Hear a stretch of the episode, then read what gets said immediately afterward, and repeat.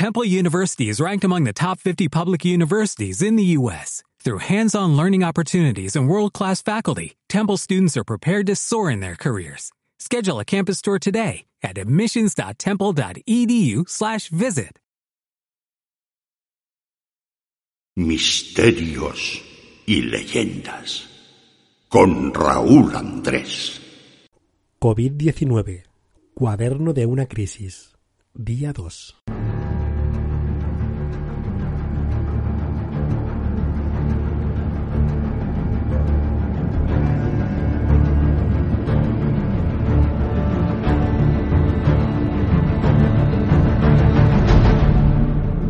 En nuestro segundo programa especial queremos hablar de solidaridad, respeto y reconocimiento.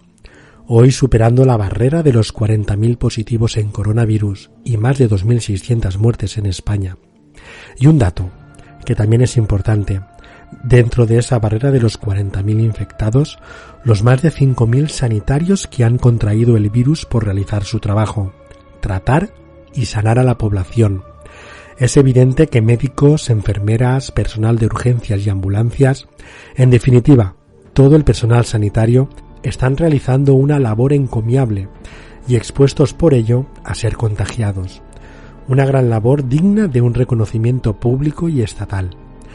Pero también hay que destacar a las fuerzas de seguridad del Estado, policías locales, protección civil, Cruz Roja, Policía Nacional, Guardia Civil, Unidad Militar de Emergencias, Ejército Español, que están a pie de calle procurando que se respete la cuarentena dictada por el gobierno en este estado de alarma por pandemia que está sufriendo el país. Muchos son los vídeos que estamos viendo estos días de la actuación policial frente a unos ciudadanos que no cumplen la normativa vigente y agentes de todo el país se ven obligados a emplear la fuerza para disuadir y enviar a estos inconscientes a sus casas para que sigan cumpliendo el confinamiento por su bien y por el bien de los demás ciudadanos que sí están respetando la cuarentena. Muchos son los vídeos en donde agentes del orden y la ley se ven con sus coches patrulla utilizando el megáfono del vehículo para informar a la ciudadanía, pero también para entretener unos instantes al sector de ciudadanos que más vulnerables son, después de nuestros queridos más ancianos.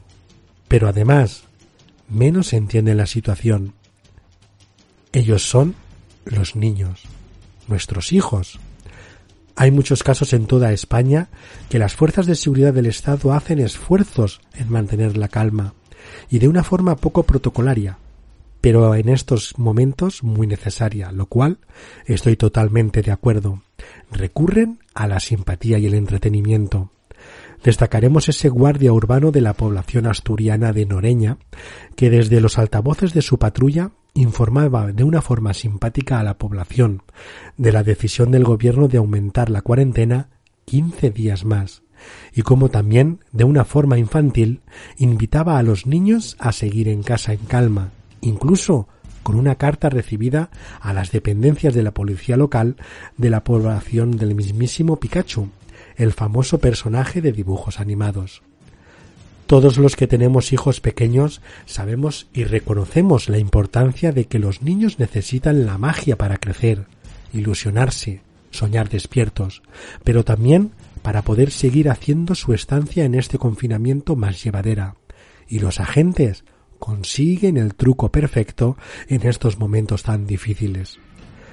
Tampoco podemos dejar pasar por alto el vídeo de esa anciana temblorosa que se suma a la causa y a la situación, y desde su casa, con su vieja máquina de coser, pero con su experiencia, sabiduría y sobre todo su gran corazón, fabrica mascarillas para el personal sanitario y de emergencias que lo necesiten. Esto es lo que hace falta en estos momentos tan críticos. Solidaridad, empatía, hermandad, humanidad, y no que la policía tenga que meter en prisión preventiva y sin fianza a un ciudadano de Reus por pasarse a la torera varias veces el confinamiento en su casa y encima escupir a los agentes, o que la policía montada tenga que ir galopando detrás de un inconsciente que ha decidido hacer su ruta ciclista matutina, No sabemos si con causa justificada, pero en cualquier caso es algo que no procede. No es momento de footing ni tampoco de sacar la bicicleta a la calle. Y mientras el coronavirus avanza galopante a sus anchas, el gobierno sigue planteando medidas, como aumentar los servicios sociales sobre todo en los más vulnerables, como son las personas de tercera edad, aportando 300 millones de euros repartidos entre todas las comunidades autónomas, también inyectando 25 millones de euros para ayudas en transferencias de alimentos para el sector infantil, así también subsanar los comedores escolares ya que están suspendidas las clases y sufragar necesidades básicas mientras dure la situación. Y 20.000 millones de euros para ayudas a las pequeñas empresas y autónomos. Y en el tema de repatriación de españoles de Italia, se levanta la prohibición de vuelos directos desde la península itálica y podrían viajar aquellos españoles que tengan que volver a España o los residentes con permiso. Eso sí, con la seguridad que el Ministerio de Salud contempla. Por tanto, todos aquellos españoles o con permiso que vengan desde Italia, entre otros aeropuertos, no podrán volar directamente a los aeropuertos de Madrid, Barajas, Barcelona o Mallorca. Y los viajeros que lleguen en esos vuelos tendrán que permanecer en cuarentena en sus hogares al menos 15 días y seguidos por el personal sanitario, en principio vía telefónica. Me gustaría para finalizar el especial de hoy que lo hemos dedicado a la solidaridad y reconocimiento, fundamentalmente hacer dos menciones. A la empresa Fama de Yecla, que su labor principal es la producción de sofás y que estos últimos días están centrándose en la elaboración de mascarillas. Inicialmente abastecían al hospital de Yecla, pero ya están realizando envíos a centros sanitarios de Valencia, provincia de Albacete y región de Murcia, así como a Guardia Civil y Policía Nacional. Y la otra mención es a Amancio Ortega, fundador del grupo Inditex, Sé que muchos no sois simpatizantes del multimillonario empresario español, pero se lo voy a contar porque, en mi opinión, hace gestos verdaderamente solidarios y de reconocimiento. En menos de una semana ha traído desde China a su base logística de Zaragoza un avión cargado con un millón y medio de mascarillas y 75.000 trajes de protección, todo ello para combatir el coronavirus, mientras que el gobierno solo hacía que poner trabas y papeleos absurdos para que ayudas del país chino llegaran correctamente y en la mayor brevedad posible a nuestro país. Muchos me diréis que sí, que Amancio Ortega hace muchas donaciones de labor social, que se implica con los más necesitados y que lo hace porque le desgraba unas cantidades importantes ante la hacienda pública. Y no digo lo contrario, e incluso posiblemente así sea. Pero también veo que, aunque así fuere, es el único empresario multimillonario de España que gasta cantidades importantes de su fortuna o beneficios tenga o no situaciones favorables fiscales a la labor social, ayuda humanitaria, y como es el caso, ayuda en una situación extrema en su país. Hay muchos multimillonarios en España y pienso que deben tomar ejemplo del empresario gallego. Amigos, vamos finalizando COVID-19, cuaderno de una crisis día 2.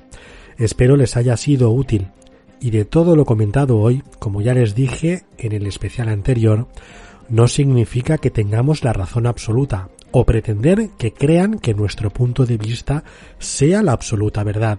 Finalizaremos con una cita que dice así, Estoy absolutamente convencido que ninguna riqueza del mundo puede ayudar a que progrese la humanidad.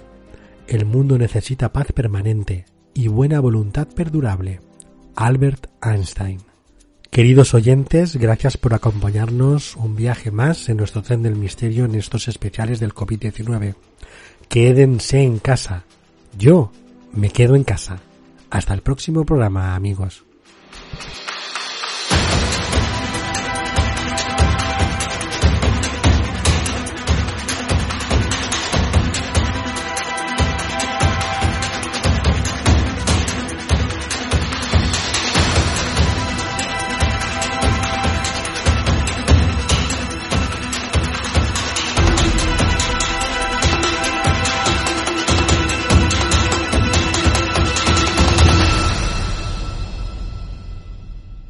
Misterios y leyendas con Raúl Andrés.